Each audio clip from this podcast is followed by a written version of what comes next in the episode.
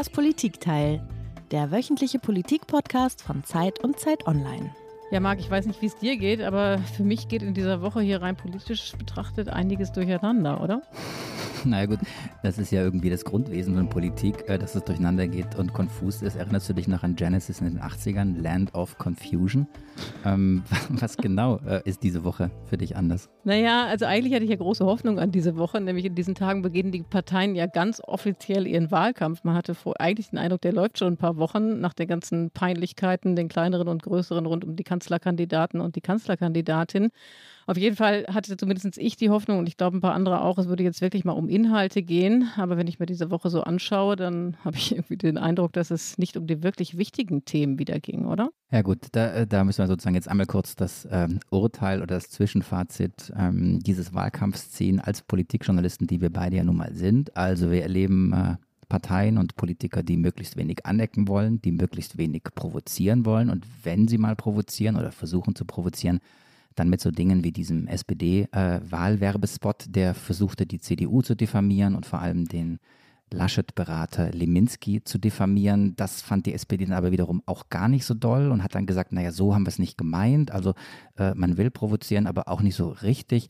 Ähm, Im Grunde haben wir drei Kandidaten, die eben nur eins wollen, ins Kanzleramt und möglichst geräuschlos und möglichst ohne große Inhaltsdebatte da rein. Genau, und ich fand es insofern noch unpassender, äh, weil am vergangenen Wochenende ja wirklich was Gravierendes passiert ist, das äh, gerade auch die deutsche Politik, wie ich finde, wirklich beschäftigen müsste. Und zwar geht es um das Thema Afghanistan. Es ist ja gerade mal ein paar Wochen her, dass der Westen, allem voran die Amerikaner, aber eben auch die Bundeswehr, sich nach 20 Jahren aus Afghanistan zurückgezogen haben. Und das Ziel war ja eigentlich die Demokratisierung des Landes. Und nun, ein paar Wochen nach dem Abzug, sind die Taliban schon gar nicht mehr aufzuhalten. Und ich hätte den Eindruck gehabt, es ist äh, jetzt vielleicht ein guter Moment, um innezuhalten und eine ehrliche Bilanz zu ziehen und sich zu überlegen, was jetzt als nächstes kommen könnte, um den Menschen vor Ort zu helfen. Und stattdessen tummeln sich die Wahlkämpfer lieber auf irgendwelchen schrägen Nebenschauplätzen.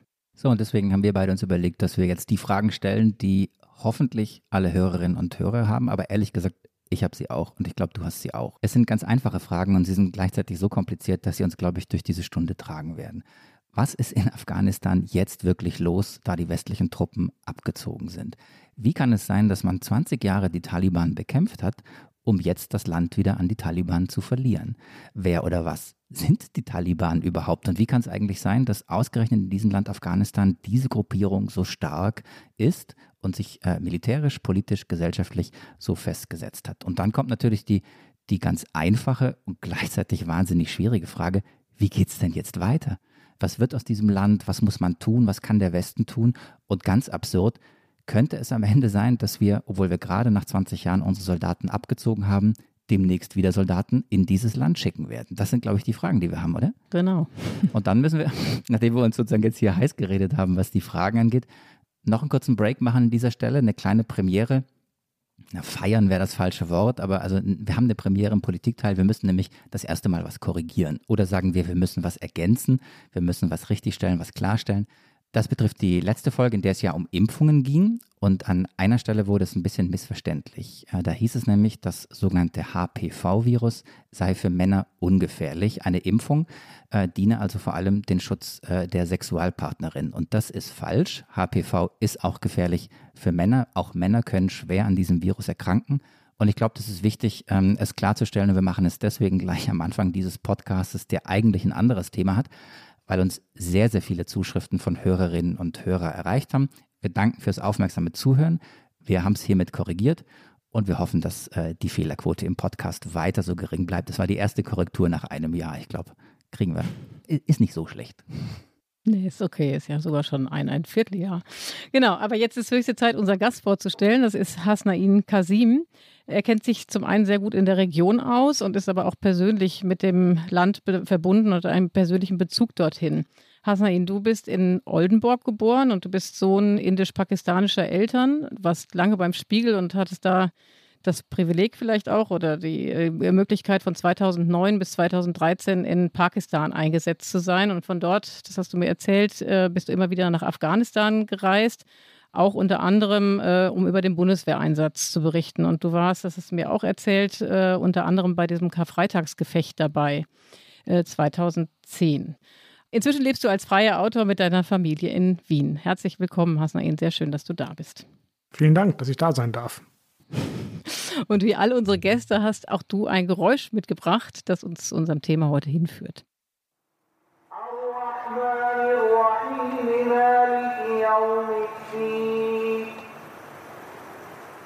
إياك نعبد وإياك نستعين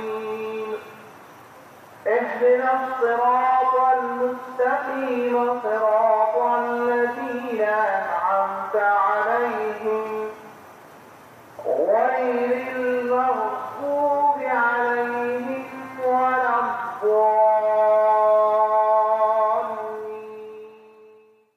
So, ich glaube, das war ein Muezzin, der rief. Warum hast du das Geräusch mitgebracht und wo, wo ruft er denn?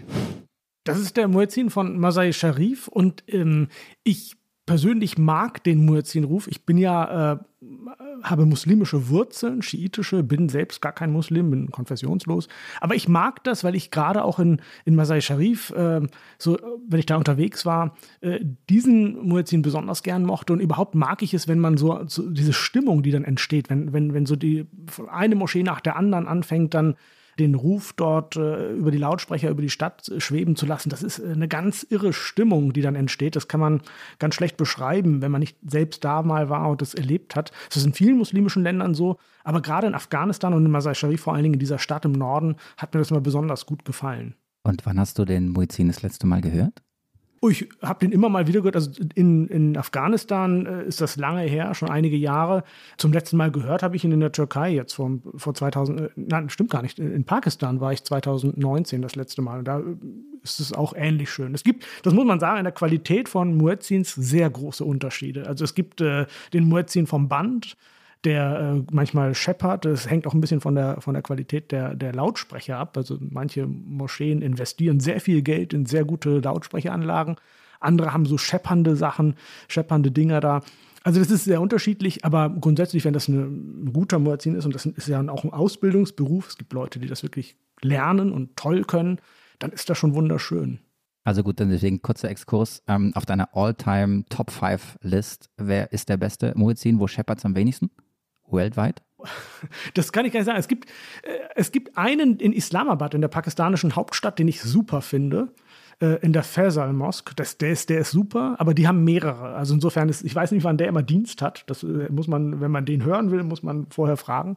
Und, oder einfach mehrere Tage da bleiben. Manchmal erwischt man ihn dann. Und es gibt ganz gruselige, habe ich in der Türkei erlebt, weil die auch teilweise, die haben so eine ganz andere Aussprache. Also da ist diese, das ist ja Arabisch, ja, es ist ja ein Gesang aus dem Koran. Und die haben aber diese türkische Einfärbung dann auch noch. Und das klingt, also es klingt putzig. Ich will das gar nicht kritisieren, das ist auch schön, aber es ist für mich als jemand, der der das äh, sehr Arabische im Ohr hat, wenn, wenn, man dann Arabisch mit türkischem Akzent hört, das ist äh, witzig. Äh, Hassan, du hast jetzt ja von schönen Erinnerungen an eben den äh, rufenden Muezzin in Masai el-Sharif erzählt. Ähm, inzwischen ist dann eine andere Realität eingezogen, nämlich ähm, die Stadt wurde inzwischen auch von den Taliban zurückerobert. Seit dem Frühjahr ziehen die internationalen Truppen aus Afghanistan ab und es passiert genau das, was viele befürchtet haben. Die radikal-islamischen Taliban nutzen die Gelegenheit und erobern sich Stück für Stück Gebiete zurück. In Afghanistan setzen die radikal-islamischen Taliban ihre Offensive fort. Nach tagelangen heftigen Kämpfen gelang es den Islamisten heute, die strategisch wichtige Stadt Kunduz einzunehmen. Dort waren bis Ende November vorigen Jahres auch Soldaten der Bundeswehr stationiert. Seit Freitag haben die Taliban damit fünf Provinzhauptstädte erobert. Weite Teile der ländlichen Regionen stehen bereits wieder unter ihrer Kontrolle. Mit Haibak im Norden des Landes ist nun die sechste wichtige Stadt in der Hand der radikal-islamischen Miliz. Noch versuchen die afghanischen Sicherheitskräfte dagegen zu halten. Der Vormarsch der Taliban scheint in Afghanistan kaum noch zu stoppen. Die Radikal-Islamisten nehmen eine Provinzhauptstadt nach der nächsten ein. Die Terrorgruppe griff nach der Eroberung von Kunduz nun auch Masai Sharif an, ebenfalls einen ehemaligen Bundeswehrstandpunkt. Ja, du sitzt ja in Wien, also weit entfernt, aber ich stelle mir vor, dass du natürlich noch mit ganz anderen Augen auf die Vorgänge in Afghanistan schaust und vielleicht auch noch ein paar Kontakte hast dorthin. Was hörst du und mit wem bist du in Kontakt? Gibt es Menschen, von denen du, also mit denen du jetzt zu tun hast, ähm, denen du begegnet bist und weißt du, was aus denen geworden ist? Also mit vielen bin ich noch in Kontakt. Ich habe ganz viele bekannte Freunde, kann man vielleicht auch sagen, dort aus der Zeit. Das sind Afghanen, die dort Geschäfte hatten, die dort ein kleines Gasthaus betrieben haben, die Händler waren oder die auch einfach nur äh, auf andere Art und Weise unterstützt haben, als Übersetzer zum Beispiel gearbeitet haben äh, oder Journalistinnen und Journalistenkollegen, die da sind. Ähm, und es gibt niemanden, der irgendwie äh, noch Hoffnung hat, dass es sich zum Besseren dreht, sondern alle sind hoffnungslos, alle sind entsetzt, was da passiert sehen, dass ähm, im Grunde genommen das, worauf sie gehofft haben, nämlich ähm, ein Leben in Frieden, endlich leben zu können. Afghanistan ist ja schon seit über 40 Jahren ein Kriegsland, dass dieser Wunsch in weite Ferne rückt. Ich habe gerade kürzlich mit einem Freund gesprochen, äh, mit dem ich immer gesagt habe, irgendwann in unserem Leben werden wir beide nochmal äh, mit dem Fahrrad durch den Norden fahren. So gerade der Norden Afghanistans, Kunduz, Masai Sharif, wunderschön von der Landschaft her. Das war auch in den vergangenen Jahren ja schon nicht möglich. Masai Sharif war zwar Bundeswehrstandort und relativ friedlich, aber drumherum war das ja alles immer umkämpftes Gebiet. Es gab überall Orte, wo die Taliban oder andere radikale Islamisten herrschen. Äh, und das wird immer schwierig. Also dieser Traum ist in weite Ferne gerückt. Und der Freund sagte gerade, ich glaube, ich befürchte, wir werden das in unserem Leben nicht realisieren können. Was machen die Menschen, die die Angst vor den Taliban haben? Fliehen sie? Versuchen sie das Land zu verlassen? Bewaffnen sie sich? Versuchen sie zu kämpfen? Haben sie Angst? Verkriechen sie sich? Harren im Grunde dem eigenen Schicksal, dem Tod ähm, entgegen? Was, was, was machen die Menschen jetzt? Es sind wahnsinnig viele Menschen auf der Flucht, aber in erster Linie innerhalb Afghanistans. Ja, es gibt immer noch Orte, die eben noch nicht eingenommen sind von den Taliban. Es gibt Orte, wo man sagt, da sind zwar die Taliban, aber die sind nicht so grausam, so brutal. Äh, das sind so Informationen, die werden dann so von Mund zu Mund weitergegeben und darüber redet man dann und dann hofft man, dass man da irgendwie jemanden kennt und dort runterkommt. Das setzt aber voraus, dass man jemanden kennt, dass man Verwandtschaft hat oder Freunde hat, die einen aufnehmen. Das muss man sich eben auch leisten können. Die, die noch ein bisschen mehr Geld haben, die kratzen das vielleicht zusammen oder legen zusammen und versuchen dann aus dem Land zu kommen, ja, versuchen einen Schlepper zu bezahlen. Die Preise sind massiv gestiegen aufgrund der Situation, denn es wollen ja immer mehr Leute flüchten. Also das ist ein ganz normaler Markt. Das funktioniert nach den, nach den Gesetzen des Marktes, weil sehr viel mehr Menschen flüchten wollen, wird die Flucht eben jetzt auch teurer. Wenn Flucht, dann geht es nach Pakistan, ins Nachbarland, manche nach Tadschikistan, Iran. Die wenigsten, höre ich zumindest, wollen nach Europa oder über die Türkei dann weiter. Aber auch da gibt es natürlich eine, eine beträchtliche Gruppe. Also das heißt, die Zahl wird auch da zunehmen. Genau, die Frage war ja, ob Leute auch sich bewaffnen und Widerstand leisten.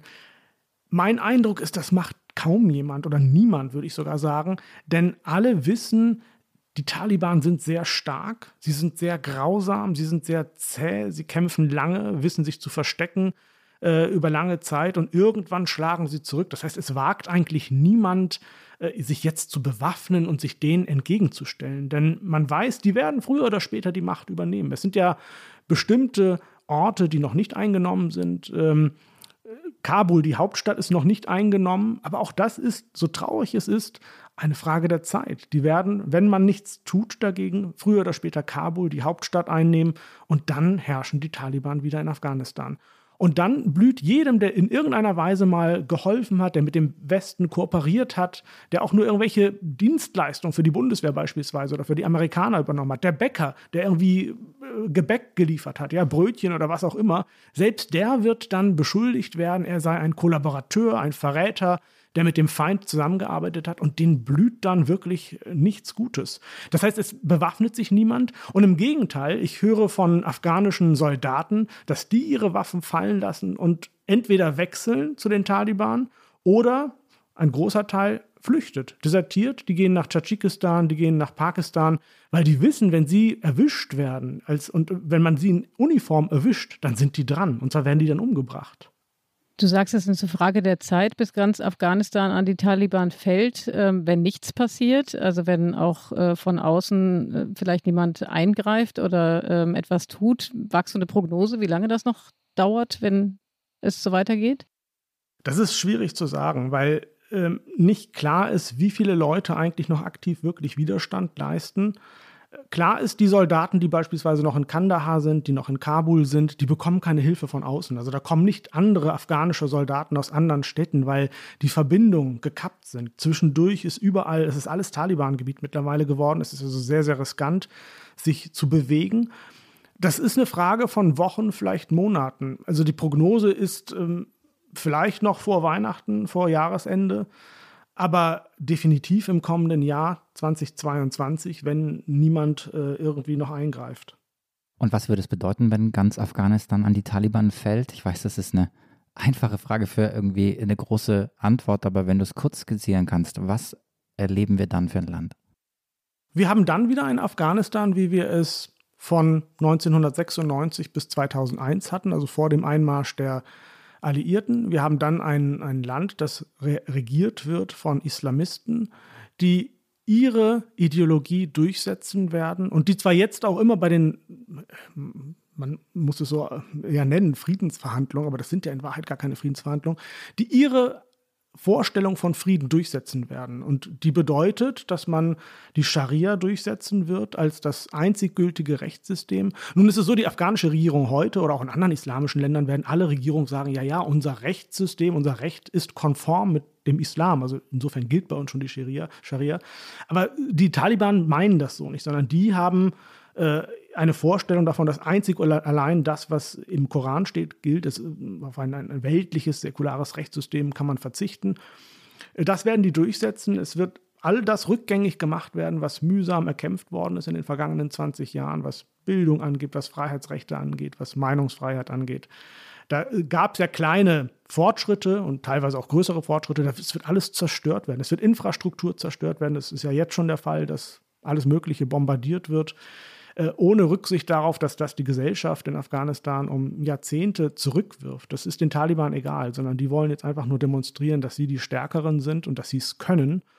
Und dann haben wir eben wieder einen Staat, in dem Islamisten regieren. Und das wird natürlich dazu führen, dass Islamisten weltweit dadurch äh, einen Motivationsschub bekommen. Man sieht das schon an den Taliban in Pakistan, die ja eine Abspaltung sozusagen der Taliban in Afghanistan sind die im Grenzgebiet sich bewegen, dass die ja auch jetzt den Aufwind spüren. Die Taliban in Pakistan sagen ja auch, ähm, durch den Erfolg, den sie sehen bei, den, bei ihren äh, Waffenbrüdern in Afghanistan, dass sie jetzt neue Forderungen stellen wollen, dass sie äh, Gebiete in Pakistan für sich beanspruchen und sogar sagen, sie wollen äh, Unabhängigkeit in, im Grenzgebiet. Sie wollen also die Stammesgebiete zu einem eigenen Land erklären. Also solche Forderungen kommen ja schon.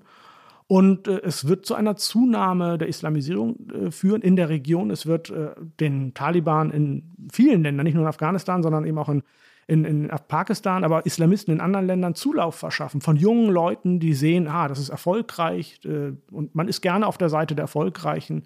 Also das ist alles eine sehr düstere Entwicklung. So, und dieses Szenario, was du jetzt hier äh, kurz in wenigen Worten oder wenigen Minuten entworfen hast, führt zur nächsten ganz einfachen Frage mit der wir uns aber ein paar Minuten beschäftigen wollen. Denn äh, es war womöglich unabdingbar, es war womöglich, es ging nicht anders, dass der Westen nach 20 Jahren abgezogen ist, weil äh, die Bundeswehrsoldaten und auch die innenpolitische Debatte in Deutschland müde geworden ist und weil die Amerikaner raus wollten. Auch mit diesen Gründen werden wir uns später noch beschäftigen. Aber die Frage ist doch ganz einfach, wie kann der Westen und wie konnte er zulassen, dass das, was man eigentlich 20 Jahre bekämpfen wollte und bekämpft hat, jetzt wieder Oberhand gewinnt? Wie konnte der Westen sich nur so täuschen? Und du hast die Verhandlungen angesprochen, die gerade geführt werden. Auf diesen Verhandlungen haben die Taliban versprochen, sie würden für Frieden sorgen und Probleme durch Dialog lösen. Wie konnten die westlichen Regierungen das nur glauben?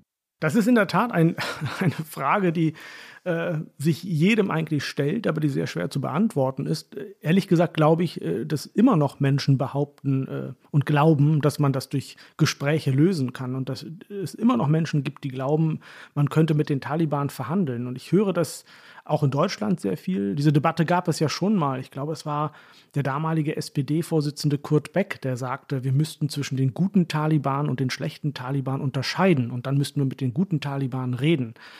Das ist schon viele Jahre her und damals schon habe ich mich gefragt, was genau ist eigentlich gemeint, wenn man von guten Taliban spricht? Wer soll das genau sein? Und jetzt versucht man das wieder so hinzustellen, als würde das möglich sein. Ich habe manchmal das Gefühl, dass das so eine, ähm, so eine hilflose, das ist eine Ausflucht, weil man weiß, man hat den Krieg verloren. Das ist harte Realität. Der Krieg ist verloren.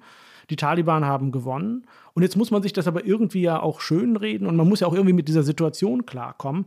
Und also muss man dann mit denen jetzt reden. Bevor man sich irgendwie anderweitig engagiert oder fragt, wie könnte man denn noch anders vorgehen, sagt man, okay, das ist ihr Problem. Afghanistan ist ein Problem, das wir nicht lösen werden können. Und also müssen sie die Afghanen das selbst lösen. Und das bedeutet, dass sie eben jetzt mit den Taliban zurechtkommen müssen. Und wir erkennen sie nun auch an. Und ich fände es fatal, wenn irgendein Land, und es wird genügend Länder geben, die es tun, aber vor allem, wenn ein westliches Land die Taliban-Regierung anerkennt und wenn die sagen, okay, das ist jetzt die offizielle Regierung und wir nehmen diplomatische Beziehungen auf und so weiter. Ich fände das fatal. Das ist ein Zeichen an die Welt, äh, wo aus dem hervorgeht, wir akzeptieren äh, radikale Terroristen und Islamisten als, als Gesprächspartner. Das tut man jetzt schon durch diese Gespräche. Ich glaube, schiefgegangen ist einfach, ja, wie gesagt, es ist, es ist eine hilflose Aktion, dass man das gemacht hat, weil man einfach sich anders nicht mehr zu helfen weiß weil man aus dieser ganzen Nummer so schnell wie möglich rauskommen möchte. Und du erwähntest das ja, Hasnain, dass du sagtest. Äh, genau, also die, du, du hast eben gesagt, dass, äh, also du hast ja ein sehr düsteres Bild davon gemalt, was passiert, wenn jetzt ganz Afghanistan den äh, Taliban, von den Taliban unterworfen wird und ähm, genau, die die Macht übernehmen. Wäre auch ein vielleicht etwas weniger düsteres Szenario äh, denkbar? Also könnte es sein, dass die Taliban moderater werden in dem Moment, Moment, wo sie ihre Macht gesichert haben? Oder sind einfach die Taliban, werden die nie moderat? Ich glaube das nicht. Also es hat die Vergangenheit gezeigt, dass die, dass die so nicht ticken. Sie haben ja in Pakistan beispielsweise, da habe ich das selbst erlebt und hautnah erlebt, als ich dort gelebt habe, Sie haben dort immer wieder Gebiete erobert, das Swat-Tal beispielsweise, und haben dann gesagt, das ist im Norden von Pakistan, und haben gesagt, gebt uns diese Region und lasst uns hier schalten und walten, wie wir wollen. Wir stellen hier unsere eigene Polizei, unsere eigene Sicherheitsinfrastruktur auf und ihr, pakistanischer Staat, habt hier nichts mehr zu melden. Und dann lassen wir euch in Ruhe. Und es gab damals eine kurze Zeit, wo die pakistanische Regierung tatsächlich gesagt hat, okay, wir versuchen das einfach mal. Und kaum hatten die das zugesichert, marschierten die weiter. Denn wollten die Richtung Islamabad, die wollten immer mehr. Und die Taliban in Afghanistan sind ungleich brutaler in ihrer Art und Weise, wie sie äh, Macht einfordern und Macht erobern. Das haben sie damals in den 90er Jahren, zwischen 1994 und 96 gezeigt, wie sie sehr schnell aus dem Nichts kamen im Grunde genommen und sehr stark wurden. Darüber kann man vielleicht auch sprechen, wie das überhaupt möglich ist und mit wessen Hilfe. Aber das ist sehr schnell passiert und die werden nicht vorher stoppen. Jetzt habe ich ja anfangs in der äh, Anmoderation gesagt, dass ich mir persönlich gewünscht hätte in dieser Woche, dass zumindest sowas wie so eine ehrliche Bilanz angefangen hätte hier in Deutschland. Ne? Dass man sich überlegt, mein Gott, wir sind da jetzt abgezogen, äh, war das eigentlich richtig und was muss jetzt daraus folgen? von daher mal die Frage an dich, würdest du sagen, im Nachhinein war es ein Fehler, die Truppen nach 20 Jahren ähm, abzuziehen oder muss man nicht vielleicht eher sagen, dass es von Anfang an ihr Glaube war, man könnte durch eben Truppen von außen die Demokratisierung eines Landes wie Afghanistan vorantreiben? Also ist ja ein Dilemma, ne? in dem wir da stecken oder in dem ja. die Welt da steckt. Ja. Ich halte den Abzug zu diesem jetzigen Zeitpunkt für absolut falsch. Es ist eine Katastrophe. Wir sehen ja, was passiert. Und das ist etwas, was man sehenden Auges in Kauf genommen hat. Jeder hat vorher gesagt, also der sich ein bisschen mit Afghanistan befasst, genau so wird es kommen, wenn ihr abzieht. Und jeder in Afghanistan, der nicht den Taliban nahesteht, hat auch gesagt und hat darum gebeten, geht jetzt nicht oder geht zumindest nicht komplett. Aber man wollte schnell, es war, gab da andere Zwänge, innenpolitische Debatten in den USA, in, in Deutschland ja auch. Und insofern hat man das gemacht. Aber das war ein absoluter Fehler, dass man das gemacht hat. Aber das verstehe ich jetzt nicht, Hasnain. Du hast vorhin gesagt, auf der einen Seite gehört zum geschönten Bild, dass der Krieg verloren ist, dass man eigentlich den Krieg verloren ja. hat. Und jetzt sagst du, es wäre besser gewesen, Soldaten im Land zu lassen. Aber wenn man den Krieg verloren hat, warum soll man Soldaten im Land lassen? Naja, man hat ja in dem Moment ver verloren, wo man sagt, wir geben auf und wir hören auf. Solange wir da bleiben, natürlich wäre es unter, unter dem Eindruck, dass man viele tausend Menschen äh, verloren hat und das natürlich auch äh, das, das Schlimmste überhaupt, äh, die hunderttausenden Zivilisten, die in Afghanistan gestorben sind. Aber jetzt sozusagen ähm, einfach zu gehen, einfach einzupacken und zu sagen, uns ist es egal, nach uns die Sintflut. Äh, das ist ja eigentlich die Niederlage vor allen Dingen. Also, dass der Krieg vorher militärisch schon nicht äh, gut stand, dass man nicht sagen kann, dass die, dass, dass die, die ähm, Alliierten äh, auf dem Weg zum, zum Gewinnen waren, zum Zurückdrängen der Taliban, das ist auch klar. Aber äh, jetzt sozusagen kampflos und, und, und ohne irgendwie auch ein Konzept zu hinterlassen, wie Afghanistan weiter bestehen soll, zu gehen und sogar zu sagen, okay, und jetzt reden wir mit den Taliban, dann sollen die es halt wieder übernehmen, das ist ja die eigentliche Niederlage. Und das finde ich total interessant, weil wir tatsächlich diese Abzugsdebatte ja schon sehr, sehr lange führen und äh, sie auch abhängig von der Position der Amerikaner führen. Also schon Barack Obama wollte raus aus Afghanistan, Donald Trump hat dann gesagt, das ist sozusagen mein Werk, ich bringe die Soldaten heim. Jetzt ist es äh, Joe Biden, der die, der die Soldaten tatsächlich nach Hause bringt, der das Ganze vollzieht. Also wir reden über drei Präsidentschaften. Wir reden über eine, eine, ganz schön lange Zeit. Warum ist es über all diese Jahre nicht gelungen, eine vernünftige Abzugsperspektive zu entwickeln? Das liegt daran, dass man nicht rechtzeitig, eigentlich schon im Grunde genommen beim Einmarsch definiert hat, was ist das Ziel, das wir erreichen wollen. Und wenn wir das Ziel erreicht haben, gehen wir das ist ein Problem, was, glaube ich, sehr viele Länder machen und die USA vor allen Dingen, wenn sie irgendwo einmarschieren oder wenn sie einen Krieg führen, dass sie eigentlich gar nicht definieren, was das Ziel sein soll. Ich lese da sehr viel Unterschiedliches und höre da sehr viel Unterschiedliches. Ähm, ein nachvollziehbares Ziel war es 2001 ja zu sagen, wir wollen die Taliban von der Macht vertreiben. Das sind die Gastgeber von Al-Qaida. Al-Qaida sind die Verantwortlichen für die Terroranschläge von, vom 11. September 2001. Und deswegen wollen wir die von der Macht vertreiben. Aus meiner Sicht war das damals nachvollziehbar. Deswegen, man kann über die, die Frage streiten, war es richtig, überhaupt einzumarschieren? Ich halte das aus der damaligen Sicht für richtig. Naiv war zu glauben, dass das innerhalb von sechs Monaten funktioniert. Ja? Und die Bundeswehr hat ja dann auch gesagt, wir sind solidarisch mit den USA. Und ursprünglich dachte man, man schickt irgendwie 1200 Soldaten für sechs Monate und dann ist das erledigt. Das ist naiv zu glauben, weil äh, man natürlich so ein Land äh, nicht verändern kann und formen kann und auch wieder auf die Beine helfen kann in so kurzer Zeit. Dann lese ich zum Beispiel, es, war, es sei das Ziel gewesen, eine westliche Demokratie nach äh, oder Demokratie nach westlichem Vorbild nach Afghanistan zu bringen. Das halte ich für Unsinn, aber ich glaube auch nicht, dass das stimmt. Denn es war nie die Absicht, die Stammesgesellschaft, die Stammesstrukturen zu zerstören. Es war nie die Absicht, irgendwie ähm, äh, ein säkulares System einzuführen und Religion und Staat zu trennen. Das war überhaupt nicht die Absicht, sondern die Absicht war, universell geltende Menschenrechte auch durchzusetzen Bildung für Frauen zu ermöglichen, bestimmte Freiheitsrechte zu ermöglichen und so weiter. Und das ist in den 20 Jahren ja dann immerhin schon ein Stück weit gelungen. Da du jetzt die Vorstellungen und auch das Scheitern so beschrieben hast, wann genau ist klar geworden, dass Nation Building in Afghanistan nicht funktioniert? Wann genau hat der Westen verstehen oder verstehen müssen, dass äh, die einzelnen Stammesführer keine Macht abgeben werden? Wann war der Zeitpunkt?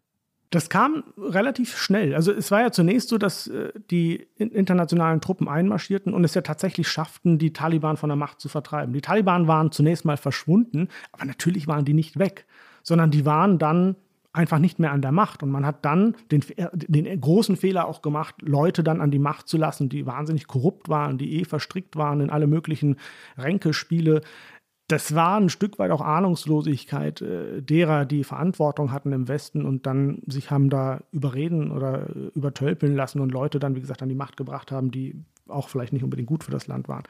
Aber es zeigte sich dann ja relativ bald, also ich erinnere mich, dass äh, 2001 war der Einmarsch, dann, äh, ich erinnere mich, dass ein paar Jahre später die Bundeswehr plötzlich, nachdem sie jahrelang eigentlich relativ ruhig äh, so vor sich hin gewurstelt hat in Afghanistan, Einsatz wurde immer wieder verlängert äh, und von den sechs Monaten war dann plötzlich keine Rede mehr. Aber die Bundeswehr war dann immer verlacht, so als das sind die, die im Norden sind, wo es eh ruhig ist, kein Bundeswehrsoldat kämpft. Und die Bundeswehr selbst war ja frustriert, die nannten ISAF, ja, diese ISAF-Truppen, äh, das war dann das Akronym für I saw Americans fight. Ja, ich sah amerikanische Soldaten kämpfen, wir selber kämpfen nicht. Und dann aber plötzlich, ich glaube 2005, 2006 war das so, da wurde die Bundeswehr plötzlich in Kämpfe verwickelt. Ja, da gab es plötzlich irgendwelche Gefechte, sie gerieten in, in, in äh, Fallen in, äh, und es gab Sprengsätze auf den Straßen. Und plötzlich wurde, also der Bundeswehr war das von vornherein klar, glaube ich, den Soldatinnen und Soldaten, aber es wurde plötzlich dann auch der deutschen Öffentlichkeit klar, das ist nicht irgendwie ein kleiner Friedenseinsatz, sondern das ist ein Krieg, in dem die Bundeswehr da hineingezogen wurde oder in den die Bundeswehr hineingegangen ist, hineingeschickt wurde von der Bundesregierung und ähm, dass das alles so schnell nicht gehen wird. Und da war eigentlich klar, dass das alles nicht äh, schnell beendet sein wird. Und dann fehlt aber immer noch, und auch den Amerikanern, im Grunde bis jetzt die Perspektive oder der, das Ziel, wann gehen wir und warum. Werbung Prime-Mitglieder hören das Politikteil bei Amazon Music ohne Werbung. Lade noch heute die Amazon Music App herunter. Hassan, bevor wir jetzt im zweiten Teil des Podcasts darüber sprechen wollen, was man denn jetzt tun kann, was aus diesem Desaster jetzt eigentlich folgen muss, ähm, vielleicht nochmal einen Schritt zurück auch um das Ganze ein bisschen besser zu verstehen. Also wir haben jetzt natürlich sehr viel über die Taliban gesprochen in Afghanistan, aber nochmal grundsätzlich die Frage, wer oder was sind die Taliban eigentlich und woher kommt es eigentlich, dass sich ausgerechnet in so einem Staat wie Afghanistan solch eine Gruppe festgesetzt hat? Es gibt äh, keinen Mitgliedsausweis der Taliban. Ja? Also man kann nicht sagen, ich trete da jetzt ein, ich äh, unterschreibe ein Formular und trete ein und bin dann sozusagen offiziell aufgenahmenes Mitglied, das äh, 10,50 Euro Monatsbeitrag zahlt. Also so wie man das sich im deutschen Vereinswesen vorstellt, so ist das nicht. Sondern jeder kann sich Taliban nennen, Talib nennen und sich denen anschließen und kann dann kämpfen oder wird dann irgendwie eingeteilt. Das ist eine hochprofessionelle Organisation. Ja? Also man stellt sich die mal vor wie irgendwie so eine wilde Horde, die äh, wild durcheinander kämpfen und äh, jeder schießt auf jeden. Das dem ist mitnichten so. Das ist eine hochprofessionelle Organisation. Es gibt dort Strukturen, es gibt sozusagen Minister, ja, Schattenminister, die da Verantwortung haben. Es, die Ressortzuständigkeiten sind ganz eindeutig. Und das ist eine Gruppe, die entstanden ist Anfang der 90er Jahre, 1994, glaube ich, tauchten die das erste Mal in Kandahar auf, im Süden von Afghanistan, hervorgegangen aus jungen, radikalen und auch teilweise nicht so jungen, radikalen Männern. Wir wissen, Afghanistan hatte vorher schon Krieg erlebt und 1979 äh, sind die Sowjets einmarschiert, Rote Armee. Und die USA hatten ein großes Interesse, Russ den russischen Einfluss zurückzudrängen. Und dann war also die Überlegung, wie macht man das? Die Amerikaner haben nicht selbst Soldaten hingeschickt. Das wäre ein Stellvertreterkrieg gewesen. Da wäre aus dem Kalten Krieg ein heißer Krieg geworden zwischen Sowjetunion und USA auf afghanischem Boden. Das wollte man verhindern. Also suchte man sich irgendwelche Söldner. Und man hat dann in dem Militärdiktator Pakistans, Zia-ul-Haq, einen willigen Gehilfen gefunden, ein Islamist ersten Grades, im Grunde genommen der erste Talib im Präsidentenamt. Und dem hat man wahnsinnig viel Geld gegeben und Waffen gegeben und hat, hat ihm gesagt, bilde doch bitte in Pakistan ähm, Söldner aus, die du dann rüber schicken kannst, die du einsickern lassen kannst nach Afghanistan. Denn die Grenze ist sehr porös zwischen Pakistan und Afghanistan, ist über 2600 Kilometer lang, bergige Landschaft, verschlungene Wege. Ich bin da selbst unterwegs gewesen. Also, da kann man nicht kontrollieren, außer irgendwie mit Satelliten vielleicht oder mit Drohnen, aber da kann man nicht überall Posten aufstellen oder einen Zaun aufbauen. Das ist äh, quasi nicht möglich. Und äh, dem hat man also Geld gegeben und dann sind damals, Anfang der 80er Jahre, äh, diese ganzen Soldaten ausgebildet worden, die sogenannten Mujahedin. Und in dieser Zeit sind in Pakistan, also der Ziaul Haq hat das gerne gemacht, hat das Geld dankend angenommen, die Waffen angenommen. Auch Saudi-Arabien hat das unterstützt finanziell, weil die dachten, okay, dann können wir die ja auch gleich religiös ausbilden und dann machen wir daraus Gotteskrieger. Und in der Zeit sind Tausende manche Studien gehen von 20.000, andere von 30.000 Koranschulen entstanden. In dieser Zeit, in diesem Grenzgebiet zwischen Pakistan und Afghanistan. Und an diesen Koranschulen sind diese jungen Männer ausgebildet worden. Lesen und Schreiben haben die gelernt, die haben äh, den Umgang mit Waffen gelernt und sind aber auch religiös dann indoktriniert worden. Und zehn Jahre später, 1989, war die Sowjetunion, war die Rote Armee geschlagen, zog sich zurück aus Afghanistan. Aber diese jungen Männer waren ja noch da. Die waren ja alle noch da. Diese ganzen Krieger, mittlerweile die zweite Generation, die waren ja alle noch da und sahen, dass sie erfolgreich sind, dass sie selbst eine Weltmacht wie die Sowjetunion schlagen können. Und die haben sich jetzt gedacht, so, jetzt machen wir mal was. Und jetzt gründen wir mal ähm, eine Art Organisation. Und die nannten sich, ein Teil davon, nicht alle, aber ein Teil davon nannte sich dann Taliban. Also Schüler, die Lernenden, was es übersetzt heißt. Und ähm, daraus entstand dann vor allen Dingen eben gespeist aus der pashtunischen äh, Volksgruppe in Afghanistan und Pakistan entstanden die Taliban und haben dann innerhalb kürzester Zeit, ausgestattet eben mit guten Waffen und viel Geld, innerhalb von zwei Jahren dann Afghanistan erobert. Und was ist jetzt Ihr weiteres Kalkül? Also jetzt war über Jahre hinweg war der Vormarsch begrenzt. Jetzt äh, ne, erobern Sie eine Stadt nach der nächsten. Was, was ist Ihr Ziel und was wollen Sie auf die Dauer erreichen und möglicherweise mit welchen Verbündeten? Ja, das nächste Ziel wird sein, erstmal Afghanistan zurückzuerobern, was ja, wie wir schon besprochen haben, früher oder später passieren wird, wenn sich niemand dem entgegenstellt. Das Ziel ist das Emirat Afghanistan, in dem die Scharia gilt, in dem wirklich eine sehr wortgetreue Koranauslegung gilt, praktiziert wird. Und gleichzeitig werden die Taliban im Nachbarland Pakistan, was ja, wie gesagt, sehr porös ist, diese Grenze, das Grenzgebiet ist ähm, das pashtunische Gebiet, das ist sehr durchlässig. Das ist ja eine künstlich angelegte Grenze, ich glaube 1837, von dem damaligen ähm, äh, britischen oder dem Außenminister von British India, äh, Mr. Durant oder Durand, ich glaube Durant wird das ausgesprochen. D deswegen heißt es auch, äh, ist die, diese Grenze auch nach ihm benannt und das ist, die verläuft dadurch Dörfer mittendurch, ja. Und dann sind da pashtunische Familien teilweise äh, aufgeteilt. Auf der einen Seite lebt die Familie dann in Afghanistan, auf der anderen in, in Pakistan. Also insofern äh, sind da ja auch relativ viele von, von ihnen, auch, auch nach wie vor in Afghanistan kämpfende Taliban, sind viel, leben in pakistanischen Dörfern, gehen dann sozusagen zum Kämpfen nach Afghanistan und ziehen sich dann zurück. Es finden dieser Tage sehr viele Beerdigungen statt von gefallenen Taliban-Kämpfern in Pakistan, weil die alle dann zurückgebracht werden, die Leichname, und dann in Pakistan beerdigt werden. Das erzählen mir Freunde, die dort leben. Und ähm, auch dort in Pakistan werden die Taliban dann sagen, wir wollen wieder mehr Macht, wir wollen äh, beanspruchen Gebiet für uns, wir wollen hier das Sagen haben, wir wollen, dass das pakistanische Militär, die Polizei hier sich zurückziehen, sondern wir sind jetzt diejenigen, die den Ton angeben. Das heißt, sie werden auch dort in dem Land ihren Einflussbereich und ihre Macht ausbauen. Das ist so das mittelfristige Ziel und äh, ich befürchte, sie werden daran erfolgreich sein. Dann lass uns doch einmal über die Anrainerstaaten, die Nachbarn von Afghanistan sprechen, auch all die Staaten, die diesem Konflikt mittelbar oder unmittelbar eine Rolle haben. Den ersten hast du gerade angesprochen, das ist Pakistan. Pakistan, so habe ich dich verstanden, spielt eine große Rolle in der indirekten Unterstützung äh, der Taliban und hat gleichzeitig, muss gleichzeitig Angst haben, äh, selber zu einem Taliban-Staat zu werden, beziehungsweise eben sehr starke Taliban im eigenen Land zu haben. Wie gehen denn die Pakistani damit um? Welche Rolle spielt zum Beispiel der pakistanische Geheimdienst?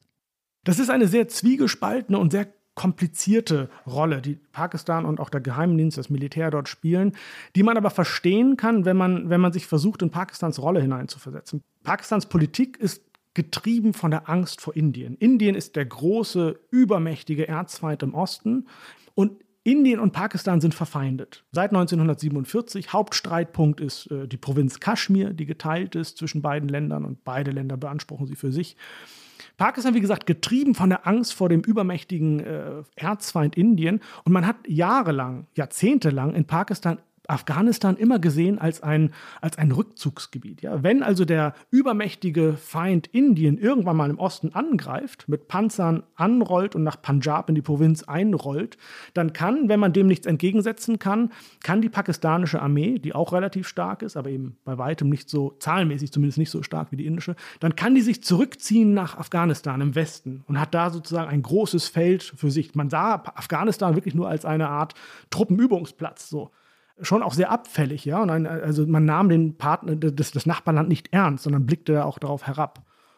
Und deswegen hat man versucht, dann eben in Afghanistan immer Leute zu fördern, eine Regierung zu fördern, die einem gewogen ist, also die Pakistan gewogen ist. Und man sah in den Taliban Leute, die islamisch sind, die ähm, ja im Grunde genommen ja auch von Pakistan herangezüchtet worden waren in den 80er Jahren äh, als Mujahideen. Die werden Pakistan schon nichts tun. Und diese Rechnung ist aber nicht aufgegangen, sondern die Taliban sind dann auch nach Pakistan gekommen und waren ja auch schon da vorher und haben dann selbst Macht beansprucht. Und wenn, ich mich daran erinnere, an, allein an die Jahre, in denen ich dort gelebt habe als Korrespondent von 2009 bis 2013, das waren wahnsinnig blutige Jahre. Da haben die Taliban immer wieder die waren zum Beispiel sehr aufgebracht, weil Pakistan sich dann ab 2001 nach 9-11 auf die Seite der Amerikaner gestellt hat. Ja, die internationalen Truppen in Afghanistan sind alle versorgt worden.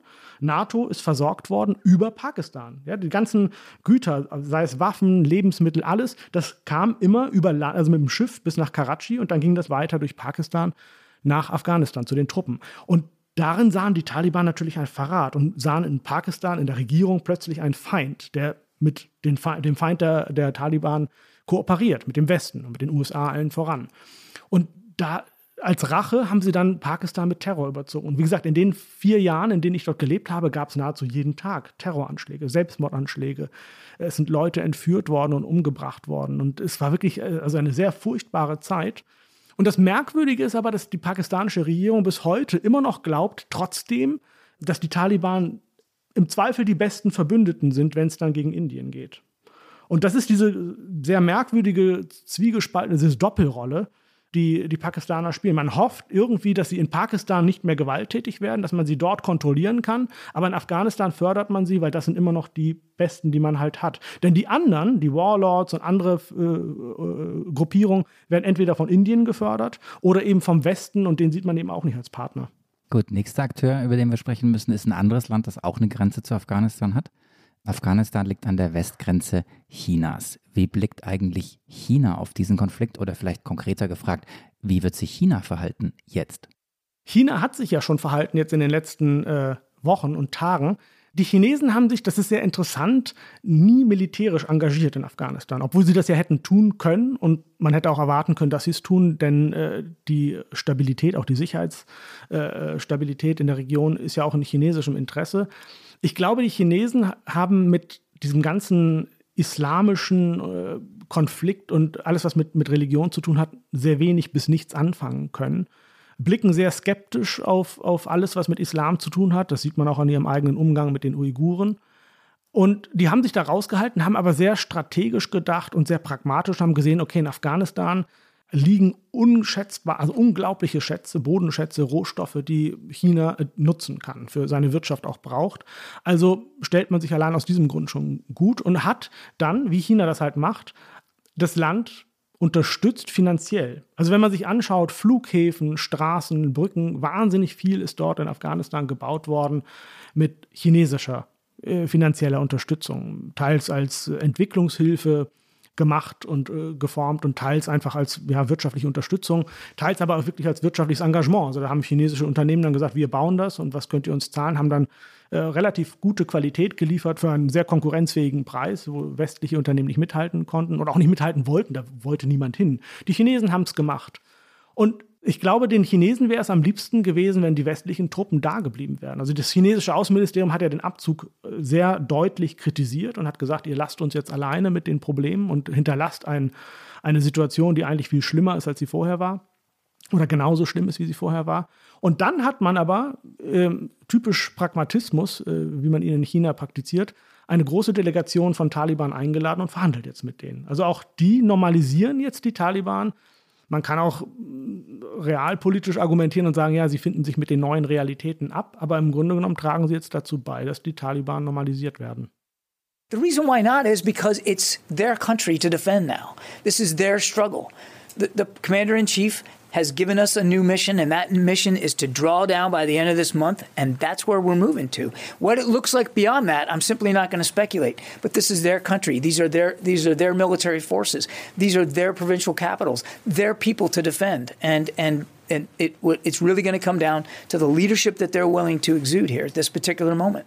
Das war John Kirby vom amerikanischen Verteidigungsministerium, der in vielen Worten im Grunde nur einen Satz gesagt hat, hey, Afghanistan ist jetzt das Problem der Afghanen, es ist nicht mehr das Problem der Amerikaner, wir sind raus. Wenn Hasnain Afghanistan aber jetzt nicht mehr das Problem der Amerikaner ist, wessen Problem ist es geopolitisch gesehen denn dann? Das ist eine haarsträubende Aussage im Grunde genommen, die er tut. Man kann das natürlich, wenn oberflächlich betrachtet, so sehen und sagen, ja, ja, stimmt ja, was, was, was haben wir in Afghanistan zu tun. Diese Debatte gab es ja in Deutschland auch immer. Was wird deutsche Freiheit oder deutsche Sicherheit am Hindukusch verteidigt? Diesen Satz gab es ja von Peter Struck, vom damaligen deutschen Verteidigungsminister. Aber wenn man so lange in Afghanistan war und das angerichtet hat, wenn man das mal so formulieren darf, was angerichtet wurde. Ich meine, es wurde vieles bewegt und sicherlich auch mit gutem Willen, aber im Ergebnis schlecht und nicht ausreichend und man hat die Taliban auch nicht ausreichend bekämpft, dann kann man das Land ja so nicht im Stich lassen und vor allen Dingen nicht auch die Menschen, die dann geholfen haben, die auf Seiten der, des Westens standen, dann auch noch alleine lassen und nicht irgendwie in Sicherheit bringen in andere Länder. Äh, dann kann man nicht sagen, das ist äh, nicht unser Problem. Tatsächlich ist es im Moment natürlich ein Problem der Afghanen. Es ist ein Problem der benachbarten Länder. Also gerade Pakistan wird äh, mit einer Riesenwelle an Flüchtlingen zunächst einmal zu rechnen haben. Ähm, es ist ein Problem für die Stabilität in der Region. Aber das wird, wenn die Taliban an die Macht kommen, und sie werden vermutlich an die Macht kommen, wie wir schon mehrfach oder wie ich schon mehrfach hier gesagt habe, dann wird das wieder ein weltweites Problem. Dann wird das erste Mal seit, ich glaube 2014 oder wann das war, das letzte Mal, nämlich mit dem IS in, im Irak, wird wieder ein, ein, eine islamistische Gruppe einen Staat regieren. Und das wird Auswirkungen haben weit über Afghanistan hinaus, weit über auch die Region hinaus. Es wird wieder Folgen haben, möglicherweise für Europa, auch für die USA. Es hat eine Folge für die Weltsicherheit. Also insofern ist es fahrlässig zu sagen, dass die Situation in Afghanistan jetzt ein Problem der Afghanen sei. Also zu sagen, das ist nicht unser Problem, kann die Lösung nicht sein. Das ist eigentlich die perfekte Überleitung zu dem äh, letzten Teil unseres Gesprächs, wo wir ja darüber sprechen wollen, was wir jetzt tun können, was Deutschland jetzt tun kann, was die USA jetzt tun können, was auch die anderen Staaten tun können. Aber ich glaube, Marc, an dieser Stelle können wir nochmal einen kleinen Break machen und ähm, vielleicht äh, unsere Lieblingsrubrik einziehen. Was denkst du? Du meinst, jetzt ist Zeit für die, nachdem wir sozusagen über diesen Riesenflop Afghanistan-Einsatz oder den, das flophafte Ende gesprochen haben, kommen jetzt die Five Flops, fünf Flops? Genau.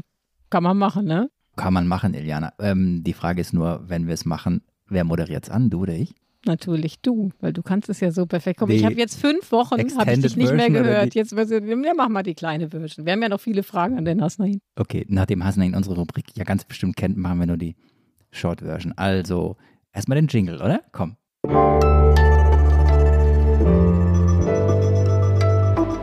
Die Flop 5. Ja, also kurze Ankündigung, das ist unsere Rubrik, die Flop 5, in der wir alle möglichen Klischees und Bullshit-Punkte hinterfragen wollen. Wir wollen den Blickwinkel wechseln und wollen fragen, können die Dinge nicht auch ganz anders sein, als sie bislang diskutiert werden. Und deswegen bitten wir in jeder Ausgabe des Politikteils unseren Gast um fünf Punkte, die ihm oder ihr so richtig auf den Keks gehen.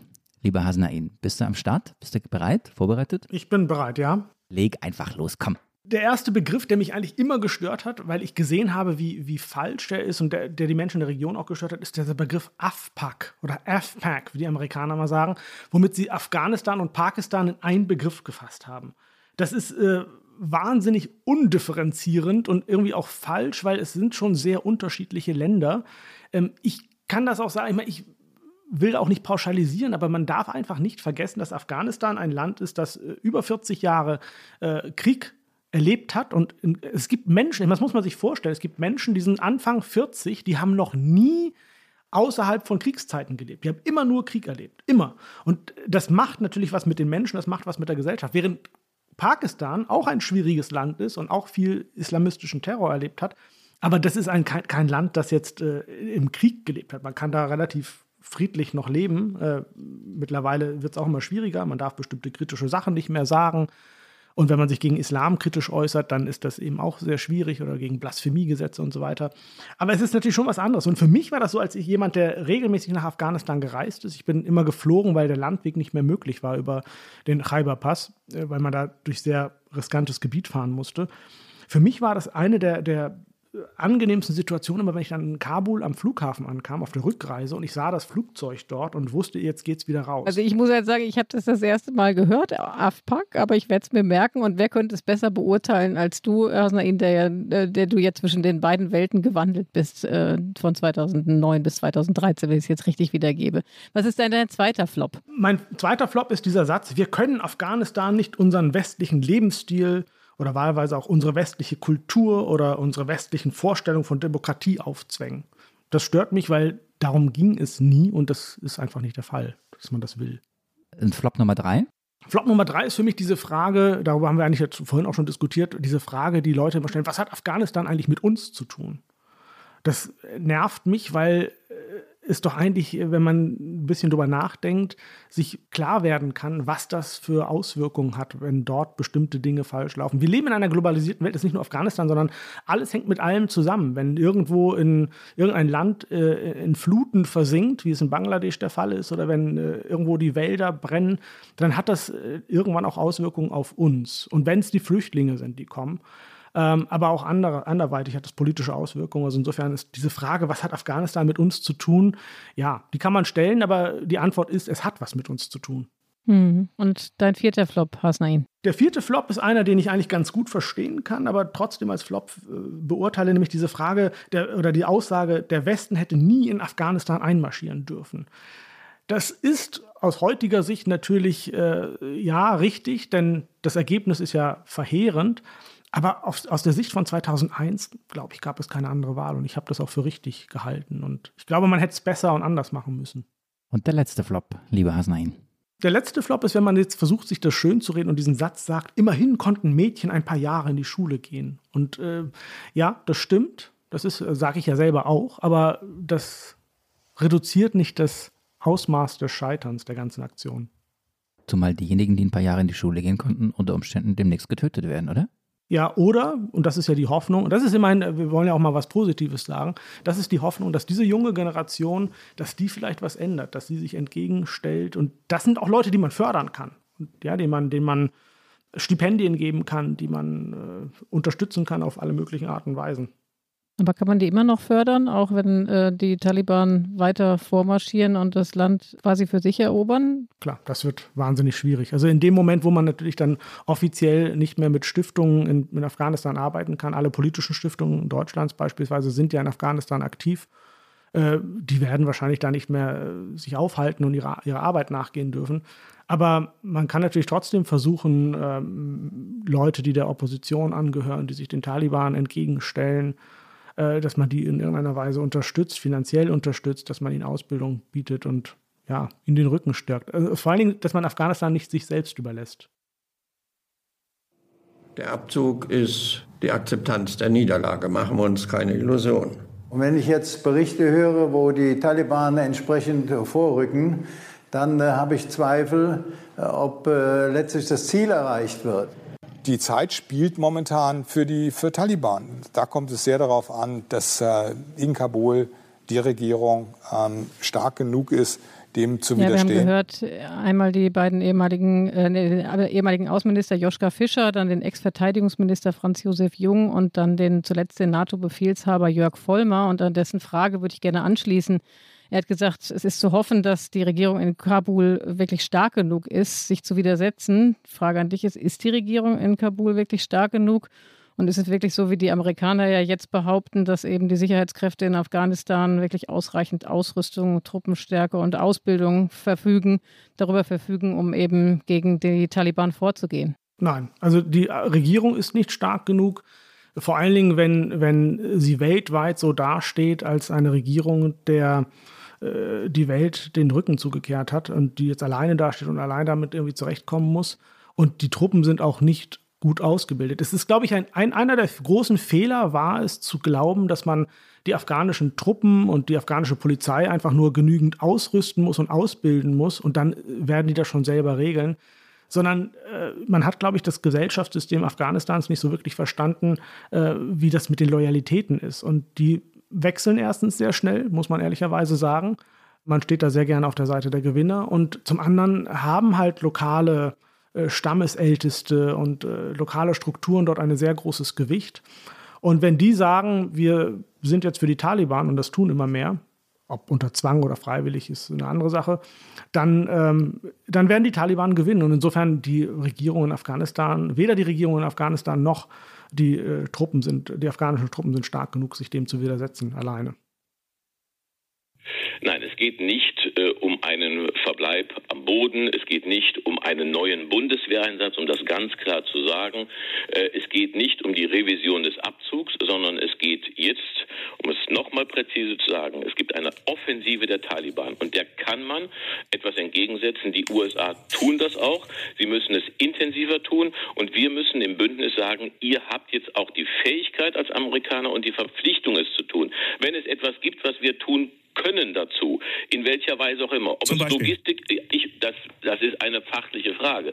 Ob es Logistik ist, äh, ob es andere Hilfe ist, die sie brauchen, dann sollten wir sagen, selbstverständlich sind wir bereit, die einzusetzen, weil es das Ziel ist, das wir gemeinsam weiter verfolgen müssen. Mir geht es im Grunde um, um, unsere, um unseren politischen Ansatz. Wenn, wenn wir eine Niet-Politik betreiben, wenn wir von uns immer sagen, wir machen nichts, aber wir wollen, der UN-Sicherheitsrat soll sich beschäftigen, beschäftigen. Die USA sollen etwas tun dann wird nichts passieren. Und das ist nicht mehr die Welt des 21. Jahrhunderts, wie Sicherheit für Deutschland organisiert wird, indem die Deutschen sagen, wir machen nichts, aber an Erwartungen an andere formulieren. Das war Norbert Röttgen, den wir da gehört haben. Ähm, er hat gesagt, es geht eben nicht um einen neuen Bundeswehreinsatz, hat sich dann allerdings auch aus dem Fenster gelehnt und hat gesagt, Deutschland muss mehr tun, als eben immer nur auf Amerika zu verweisen. Da nochmal die Frage an dich, was muss denn Deutschland tun? Bist du auch der Meinung, dass ein neuer Bundeswehreinsatz äh, komplett von der Hand zu weisen ist? Ich glaube, das ist äh, innenpolitischen Zwängen geschuldet, dass man das so sagt. Und ich glaube auch, dass das innenpolitisch nicht durchsetzbar ist. Ja? Also in der heutigen Zeit, dass man sagt, wir schicken da jetzt nochmal nach 20 Jahren Einsatz und ich weiß nicht, wie vielen Milliarden Kosten und 59 äh, toten Bundeswehrsoldaten schicken wir da nochmal äh, Bundeswehr hin. Auf der anderen Seite, ich glaube schon, dass es äh, hilfreich sein könnte, Truppen dort zu haben. Und wenn es eine kleine Einheit ist, die in irgendeiner Form, das sind äh, sehr militärische Fragen, äh, die Amerikaner unterstützen. Ohne die Amerikaner wird nichts gehen. Es ist ganz klar. Und ohne einen, einen, einen Staat, der, der stark genug ist, der äh, militärisch und auch finanziell stark genug ist wie die USA, wird es nicht gehen. Also die Deutschen alleine können da gar nichts bewirken. Insofern war es ja auch äh, gar keine Frage, dass die Bundeswehr da abzieht. Wenn die Amerikaner sagen, wir gehen, dann gehen alle. Was soll die Bundeswehr da alleine tun? Das äh, wäre ein Selbstmordkommando. Aber ich glaube, im Prinzip hat Röttgen recht, dass man schauen muss, auf welche Weise das geht. Und tatsächlich kann das logistisch jetzt, ja, das wäre das wär natürlich eine kleine Unterstützung. Also man muss sich und, äh, darüber unterhalten, was kann man machen. Die USA fliegen Luftangriffe und ähm, vielleicht auch setzen sie verstärkt Drohnen ein. Und da ist dann die Frage, wie weit Deutschland da unterstützen kann. Würde es Sinn machen, weil wir jetzt darüber reden im letzten Teil äh, unseres Gesprächs, was jetzt akut zu tun ist und was man tun kann, um eben die Taliban zu stoppen oder um dieses ganze Desaster, über das wir jetzt so lange gesprochen haben, wie man das noch verhindern kann. Ein Thema ist immer Geld in der internationalen Politik. Äh, würde es helfen und kann man die Taliban vom Geldzufluss abschneiden? Also Geld ist äh, so eine Sache, das ist, glaube ich, schwierig. Es gibt immer noch genügend finanzstarke Helfer, sei das aus Saudi-Arabien, aus Pakistan, äh, woher auch immer die den Taliban genügend Geld äh, zukommen lassen. Also insofern, äh, das ist ja nicht das westliche Geld, von dem die profitieren. Das ist, glaube ich, schwierig. Und Geld den Gegnern der Taliban zu geben, halte ich auch für schwierig, weil das bisher in Afghanistan, auch wenn man sich anschaut, wie Entwicklungshilfe dort funktioniert hat und wie sonstige finanzielle Unterstützung funktioniert hat, das hat nichts gebracht. Das Geld ist versickert, das ist in Taschen geflossen, wo es nicht hin sollte.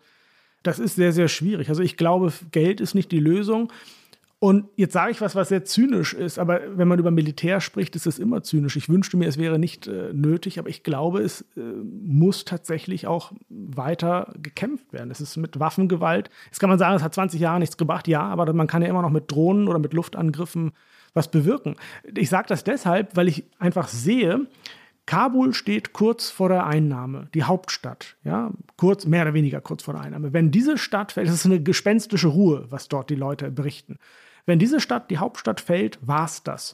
Und die einzige Möglichkeit, das zu verhindern, ist, dass man die Taliban-Stellung drumherum zurückdrängt. Und das geht nur aus der Luft. Das wird die afghanische Luftwaffe nicht schaffen. Äh, das geht nur mit internationaler Hilfe, das kann man mit Drohnen machen, das kann man mit Luftangriffen tun, wie die Amerikaner das tun. Und das ist, wie gesagt, zynisch, denn es bedeutet tatsächlich weiter Krieg, es bedeutet weiter Tote. Aber das ist Krieg. Und die Alternative wäre, man lässt äh, es sein und dann übernehmen die Taliban das Land und dann werden andere Menschen sterben. Nun setzt ja, setzen ja die USA, der US-Präsident Joe Biden setzen auch auf Allianzen äh, in der Region und äh, unter anderem haben sie den türkischen Präsidenten Erdogan zu Hilfe gerufen, den Flughafen von Kabul mit abzusichern. Und das war auch was, was AKK, also Annegret Kramp-Karrenbauer, bei uns begrüßt hat. Das ist natürlich jetzt ein etwas tricky äh, Liaison zwischen der Türkei ähm, und den Amerikanern und uns. Ähm, kann die Türkei da wirklich eine bedeutende Rolle spielen bei der Stabilisierung Afghanistans oder mindestens bei dem, bei dem Schutz von Kabul oder begibt sich der Westen, Westen da abermals in eine etwas riskante Abhängigkeit? Ohne Frage begibt man sich da in eine Abhängigkeit, aber die Frage ist, äh, gibt es eine Alternative? Und ich glaube, äh, es ist das geringere Übel. Also man wird nicht drum herum kommen, mit den Türken dort äh, diesen Deal zu machen, auch andere Deals zu machen. Man hat ja den Flüchtlingsdeal schon mal gemacht. Den wird man wahrscheinlich wieder eingehen müssen, äh, wenn Europa verhindern will. Und ich befürchte, es wird so sein, dass man sagt, wir wollen auf gar keinen Fall, dass hier eine Welle an Flüchtlingen kommt. Diese Worte werden ja dann so benutzt, ja, Flüchtlingswelle und so weiter. Also wenn man verhindern will, dass Menschen aus Afghanistan kommen in größerer Zahl, wird man äh, die Türken dafür bezahlen, dass die die Schmutzarbeit machen und die Leute uns vom Hals halten. So zynisch formuliere ich das jetzt einfach, weil äh, genau so äh, tickt Politik. Und dann bleiben die halt in der Türkei und kommen nicht weiter. Und dafür zahlt man den Türken dann viel Geld. Ähm, das wird, wird man so machen. Man muss aber auf der anderen Seite auch, und das möchte ich lobend äh, her hervorheben, die Türken haben äh, in den Jahren des, des internationalen Einsatzes in, in, Afghanistan doch auch einiges geleistet. Ich habe mal einen türkischen General begleitet, da ging es um einen Konflikt, da haben NATO-Panzer die Straße zerstört. Ja, die sind da immer äh, hin und her gefahren und die Straße war überhaupt nicht dafür ausgerichtet. Und dann ist in diesem Dorf diese Straße zerstört worden. Und die Afghanen waren sehr auf, also die Einheimischen waren sehr aufgebracht und sagten, das ist unsere Straße, hat viel Geld gekostet, ist jetzt kaputt. Und wie können wir das lösen? Und äh, ihr müsst uns die neu bauen. Und da ist ein afghanischer General, mit dem ich da war, dann dahingestratzt zu diesem Dorfältesten, hat sich vor seiner Hütte die, äh, die Kampfstiefel ausgezogen, ist rein und hat sich da erstmal im Schneidersitz hingesetzt und fing dann an zu reden. Erstmal, wie geht es den Töchtern und wie geht es den Söhnen und wie geht es der Familie und dann trank man Tee und dann dachte es irgendwie, es dauerte irgendwie eine Dreiviertelstunde. Ich saß daneben als Beobachter, als Reporter einfach und dachte, jetzt komm doch mal zum Punkt. Und er kam und kam aber nicht zum Punkt. Und irgendwann dann war da so eine Stimmung entstanden, dass man so brüderlich miteinander redete und dann sagte er, ich regel das mal so und ich kläre das. Und letztlich hat der das dann geregelt, dass die NATO da diese Straße neu gebaut hat. Aber was ich sagen will, ist, die Türken hatten oder haben aufgrund der Tatsache, dass sie selbst eben äh, ja, Muslime sind, sich auch als äh, Muslime verstehen und auch so auftreten. Die haben einen ganz anderen Zugang gehabt zu den Stammesältesten zum Beispiel. Und das war schon sehr beeindruckend zu sehen, wie türkische Soldaten dort immer im Grunde genommen am beliebtesten waren bei den Afghanen. Als allerletzte Frage, lieber Hasnain, stelle ich eine Frage, die ich vorhin schon mal gestellt habe, relativ am Anfang. Nämlich dieses irgendwie ja doch absurd erscheinende Szenario, dass wir am Ende zum Entschluss kommen könnten, dass der Moment kommen kann, an dem der Westen sagt, okay, wir müssen noch mal rein. Könnte das passieren? Ich ähm, sehe ein Szenario, wo das passieren könnte und wünsche mir, dass das aber nicht passiert, dass es erst so weit kommen muss, nämlich wenn wieder irgendeine Gefahr ausgeht von Afghanistan, wenn irgendwo wieder in Europa oder wo auch immer ein Terroranschlag passiert, wo klar ist, dass der auch von den Taliban zu verantworten ist oder mit zu verantworten ist, äh, so wie 9-11, was ja von Al-Qaida ausging, aber die Taliban haben Al-Qaida beherbergt. Und wenn da also irgendeine Gefahr festgestellt wird, die von Afghanistan ausgeht, erst dann wird man wahrscheinlich sich wieder engagieren, auch militärisch. Und ähm, ja, das wäre dann so ein Szenario. Also ich muss sagen, ich gehe ja ehrlich gesagt aus dieser Stunde jetzt ähm, düsterer raus, als ich es erwartet hätte. Ich weiß nicht, wie es dir geht, Marc. Du wolltest über Inhalte sprechen. Wir können auch jetzt doch wieder über SPD-Wahlwerbespots sprechen. Die sind irgendwie schräg und lustig. Nein, ich glaube, es war wichtig. Und äh, also tatsächlich all diese Fragen, die wir vorhin am Anfang rausgehauen haben, die wir auch, also deren Antworten wir nicht kannten, sind beantwortet worden in dieser Stunde. Leider auf eine traurige Art und Weise, aber ich fand auf eine sehr intensive Art und Weise. Also ich habe auch viel gelernt. Das geht mir ganz genauso. Also ganz herzlichen Dank an dich, Hasnain, dass du eine Stunde hier unser Gast warst und ganz herzlichen Dank an unsere Zuhörer und Zuhörerinnen, die äh, dabei waren. Und wer Lob, Kritik, Anmerkungen, Anregungen oder irgendetwas hat, kann uns bitte gerne mailen, wie immer an unsere E-Mail-Adresse daspolitikteil.zeit.de.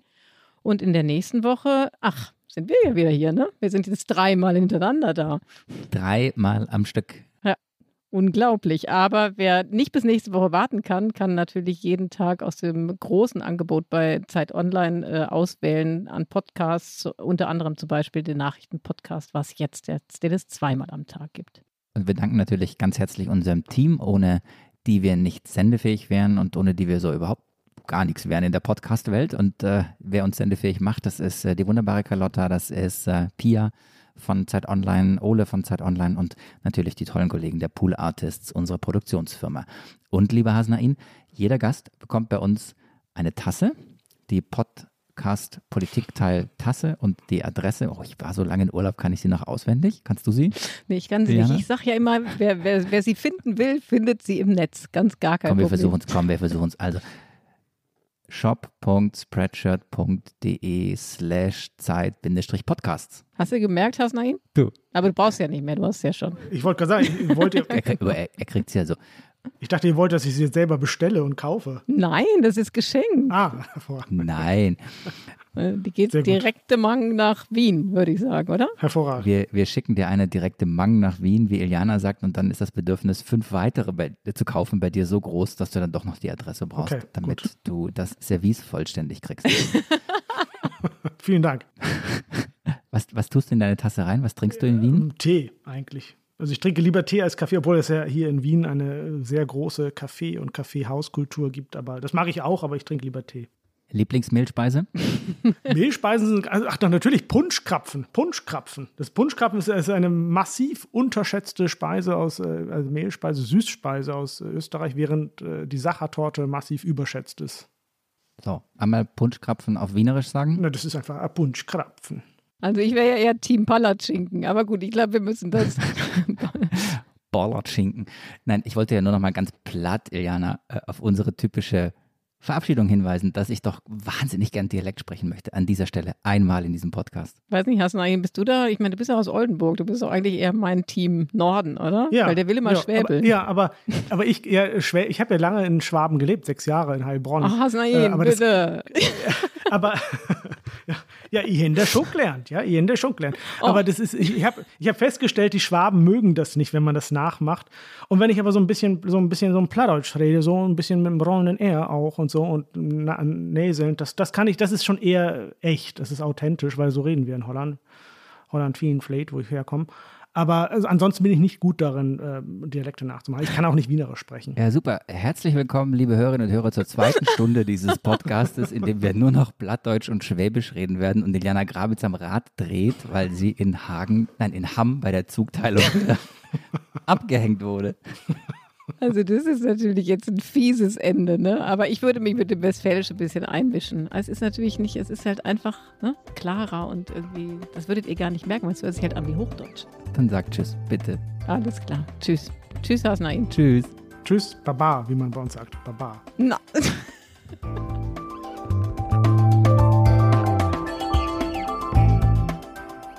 Das Politikteil ist ein Podcast von Zeit und Zeit Online, produziert von poolartists.de.